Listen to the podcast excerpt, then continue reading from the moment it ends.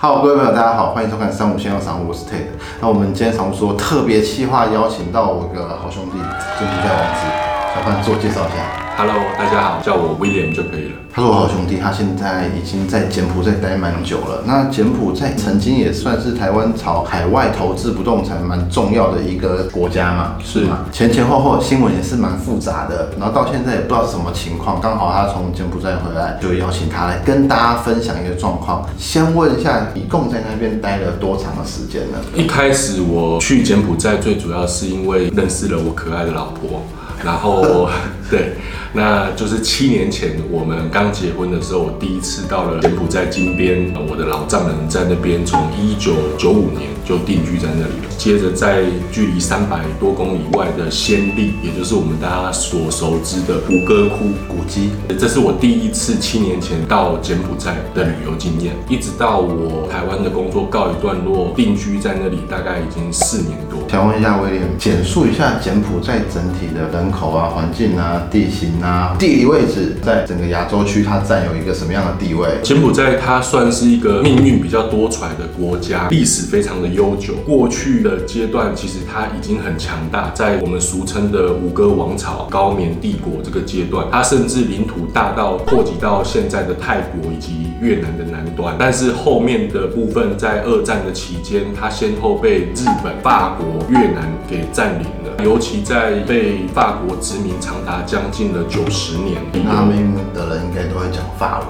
的。诶、过去的那个阶段啊对柬埔寨的地理位置，我大概简述一下。它在中国大陆云南以南、呃南海的海域以西，这个所谓的中南半岛，由西向东分别是越南、辽国，俗称叫老挝、柬埔寨王国。它的全名，它的西边呢是跟泰国交界，所以它临接的就是越南、辽国、泰国。现在柬埔寨那边的交通啊、联络网跟其他亚洲内地国家联动好吗？在东南亚国家来讲，它的基础建设是比较薄弱的。柬埔寨又因为它发展的比较慢，其实有一些交通建设可以说是这几年是大鸣大放，经济在起飞。这几年像中国送了几十台的公交车，日本看到也马上送了几十台，就在我周八节，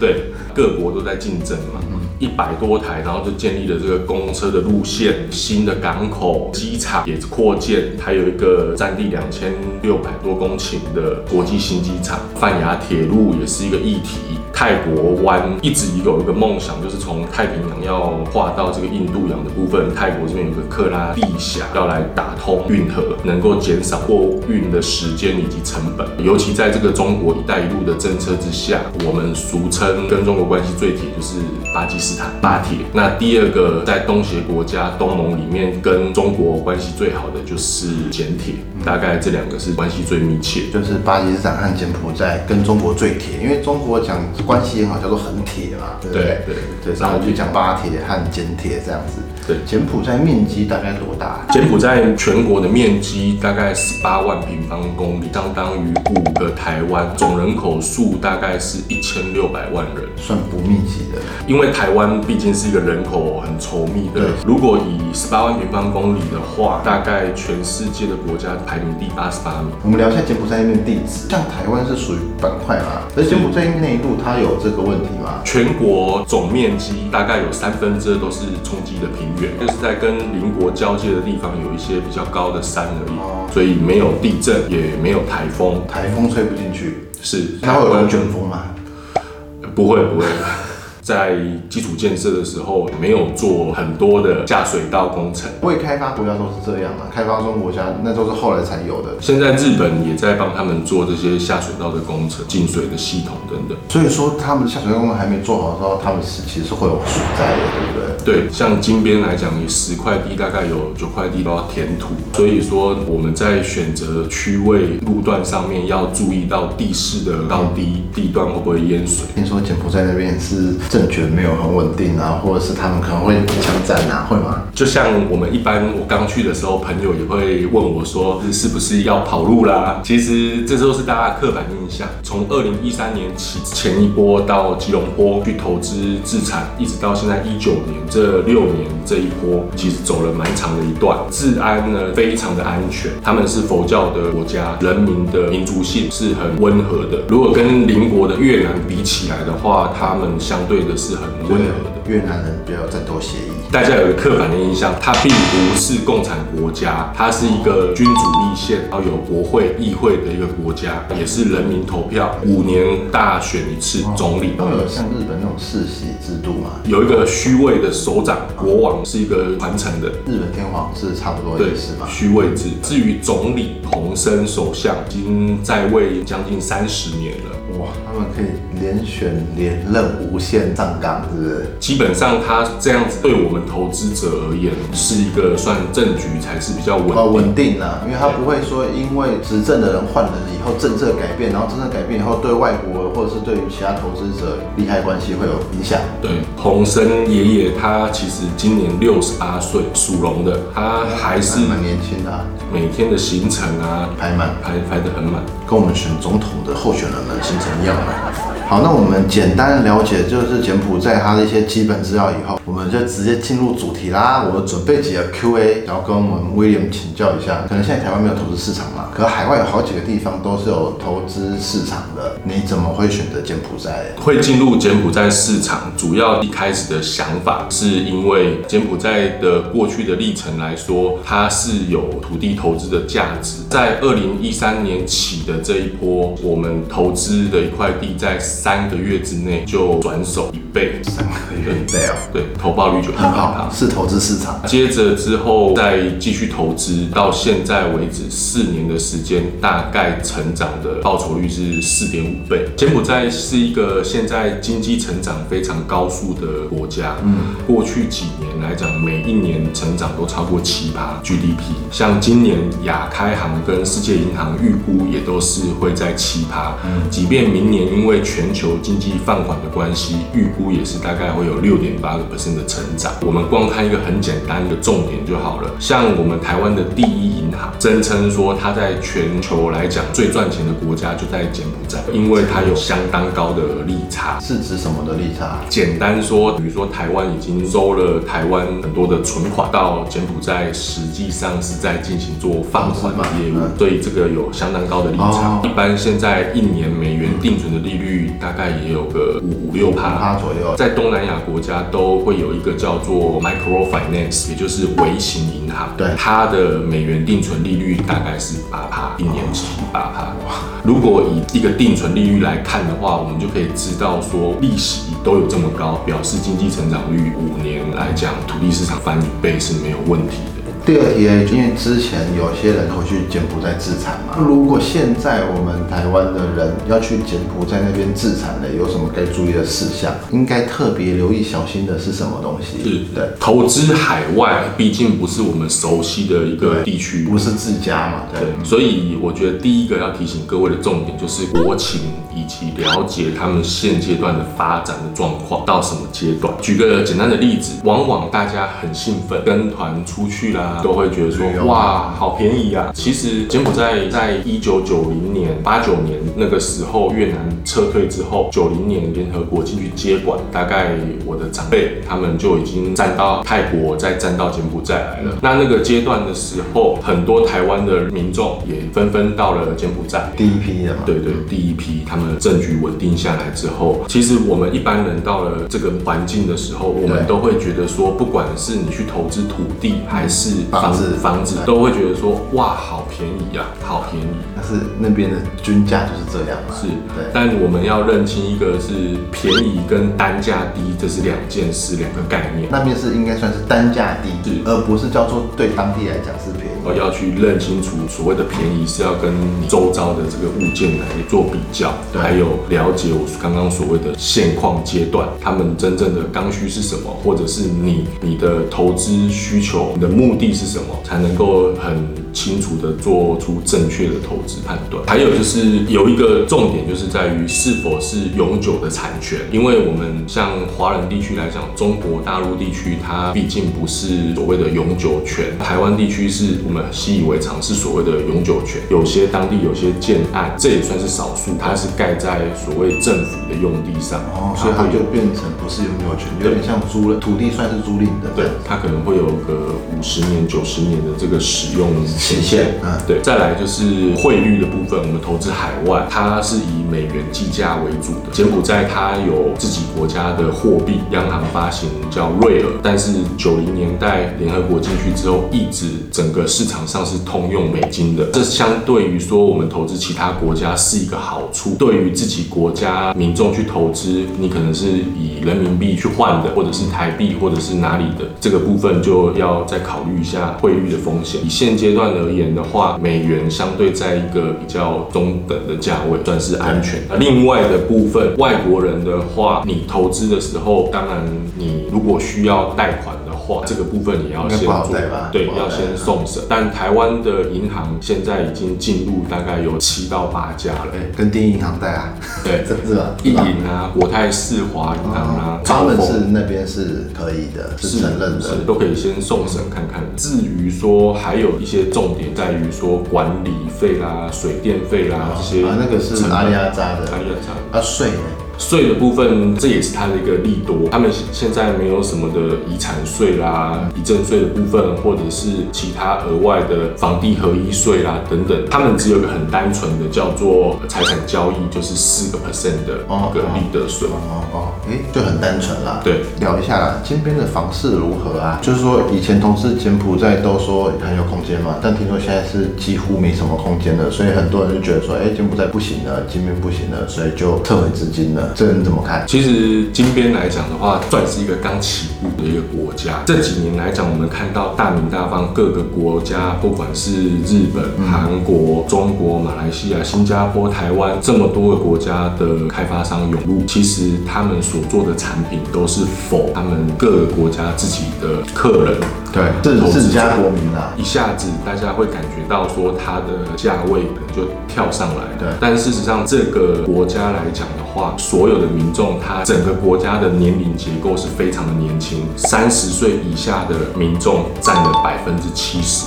人口红利相当的高，对，是很好的人口红利，对，也就是说，像我们四十岁左右的人在那边都是大叔、大婶、老人家，对，嗯，所以说他们在这个阶段的话，其实有很大很大的刚需、首购族的市场等待的被开发。在我刚去的那个时候，其实长辈才刚刚，好比说去一个建案，他们现在都是一整片十几公顷、二十公顷、三十公顷，嗯，整个金边是东。东南西北遍地开花，都是这样子大型的造镇，全部都是在做的都是排屋以及别墅的这种我们所谓的小区这样的社区。排屋就是联动别墅，对，我们台湾说换处，长辈一去买四间、三间排屋店面，三层楼的，再加一间别墅。嗯。他进去的时候，售屋的小姐是不理他的，哦，那也不过是在五六年前的事情而已。那个阶段呢，是他们当地的购物习惯，就是说年轻，大家没有读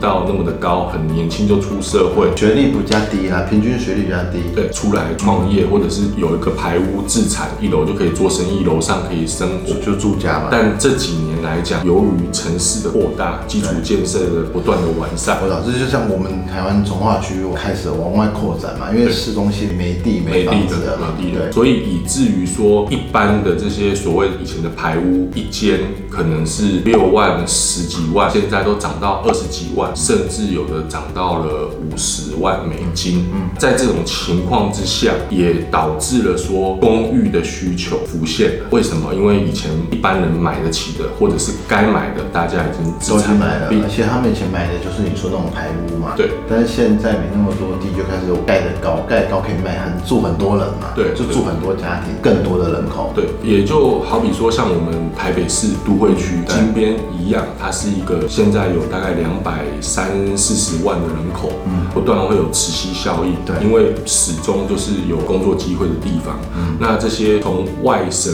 过来到金边打工的两个夫妻首购族，他们的薪水加起来就能够负担的房子，他们叫 affordable house，合宜住宅，这样这样翻译。其实其实这个市场是有很大的需求，这个部分对于出租的租金的回报也都是很不错的。主要它的问题卡在刚需嘛。刚需，对刚需。那另外这几年当然建的真的是有几百栋。第一个阶段来讲的话，住宅、公寓、服务式公寓有许多的选择。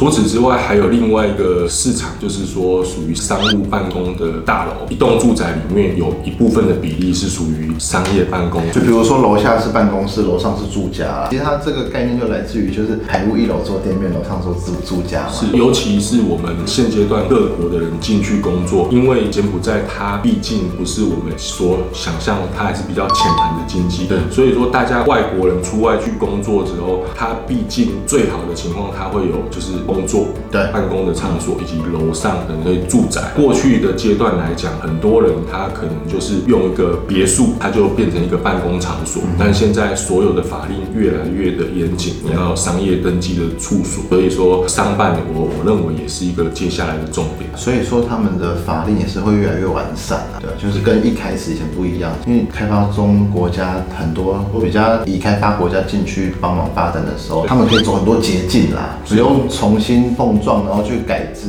对，没有那些包袱，对很多东西也都是突然的横空出世，像我们所讲的支付宝、阿里配嘛，然后他们用阿里配，对那可以无 e 缺配啊？都可以，都可以，有，应该没有赖配吧？没没有来配，没有赖对。，Apple Pay 有吗？Apple Pay 也有，还有拍 Pay，就是有一些新的，也是中国人进去，我们华人帮他们做了很多升级。有些我们也不会用。对对，像东南亚国家也不是用 Uber，是用 Grab，哦，Grab，然后他们也有一个另外一个叫 Pass App，对，泰国都是用 Grab。对对，过去的阶段，金边在盖大楼，通常盖出来是只租不卖。嗯嗯那个时候的收益率真的是非常的高，八趴十趴都没有问题的。经过了这段时间之后，现在就算是成屋，已经过了五年以上，拿出来卖，它的价格也都有翻到一倍了。因为毕竟工资涨、土地成本所有东西都涨，虽然它是已经属于二手房了，它的价格还是有上涨的，跟现在的新城屋比，它还是有一个竞争力的。进入这个阶段，现在所盖出来的大楼公寓来讲的话，一般租金回报，我们以海外投资以十万美金为一个单位好了，投资一个属于一房一厅的一个单位来讲的话，大约是在九万美金，租金回报一个月大概可以有六百块美金，六百块几趴？这样算起来的话是蛮高的，有到八趴。对，但是这个六百块，如果我们扣掉所谓的管理费，啊，对啊，因为如果我们是海外的话，就有人帮我们代管代租。是是，好比说我们算十一个月，哦，再打个折，更安全的去算法，六趴也是没有问题。至于说这样子的一个物件，如果我们去仔细去搜寻、去比较、去选择未来有发展性的，譬如说周遭的生活，它的配套是很完善的，引进交通动线，有购物商场等等的，有题材性的，它未来增值的空间或许没有像过去来讲五年就一倍，可是可能你也可以期待，在有租金收益每年有六个 percent 的情况下，再过几年之后也会有个五十到七八十趴的一个成长。但它房价本身还有空间在上涨吗？因为刚刚你讲主要是出租的收益嘛，比如说以台北十年前、二十年前，是如果你买了投资，你出租以外，你顺便过五年卖还翻一倍都是有可能的。是开发中的国家的话，是不是也有这样子的力度？欸，我我认为柬埔寨就像我刚刚所说的，还是比较前盘的经济，但是它长期、中长期来看，一定是一个大好的国家。那为什么这么厉害？最基本的就是人口红利，它到二零二三年会成长到有四百万的人口。就跟台湾人口比较相近。以。过去来讲，二零零八年一百三十万左右，到现在也增加了一百万，然后到二零三零年的时候，号称也是会达到四百万的人口，所以每年大概会有十几万的净人口流入。但是大家要注意的是说，这个是量的增加，并不是所谓质的飞跃，所以我会建议大家每一个建案、每一个项目，它都会有它的卖点、题材跟未来性。但是毕竟这个国家，如我刚刚所述，我建议大家还是那个价格带每平米的单价，尽量找在，比如说一千四百块每平米美金到两千块左右。呃，这么算好了，因为美金对台币大概现在目前汇率算是三十点五左右。算三十就好。然后再算一台平跟每平米大概是三点三零二五，算起来，我简单讲，假设一平米一千块美金，也就是等于一台平十万块台币。十来万啊，十十出头万这样。对，也就是我刚刚表达的是大概一瓶十四万到二十万之间的这个价位带的产品。那会这样子建议，是因为你要考虑到你投资的这个金额之后，它的租金收益，因为这会关系到你好不好出租，对以及未来的资本利的成长的一个报酬。对，了解。谢谢我们 William 今天帮我们带来一些柬埔寨基本的知识啊，给你一点时间跟大家说一下你现在在那边做什么，或是大家可以跟你问什么东西。这几年主要都是在蹲点，在搜寻所有的土地市场，从金边发散出去的一号到六号公路三十公里范围内，我全他们也是内环、中环、外环这样子是是是扩散嘛。一环、二环、三环。哦，一环、二环。对，然后六条主要的公路，这个省道，呃，我是三十公里范围内全部去看，然后再来锁定一个地区去比价啊，去分析啦，然后去选到好的地点。但是这个阶段呢，我们大概已经就完成。接下来我们有好的土地，我们包括自己在那边的好朋友、好兄弟，大家其实已经去那边有过第一个建案，啊也管理的非常的好，也开始推案。哦，所以你们就是相关朋友，就